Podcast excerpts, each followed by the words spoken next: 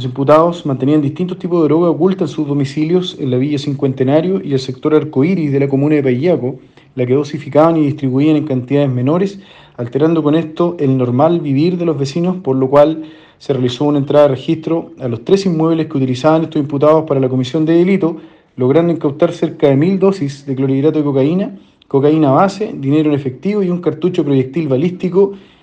sin percutir y otro elemento de interés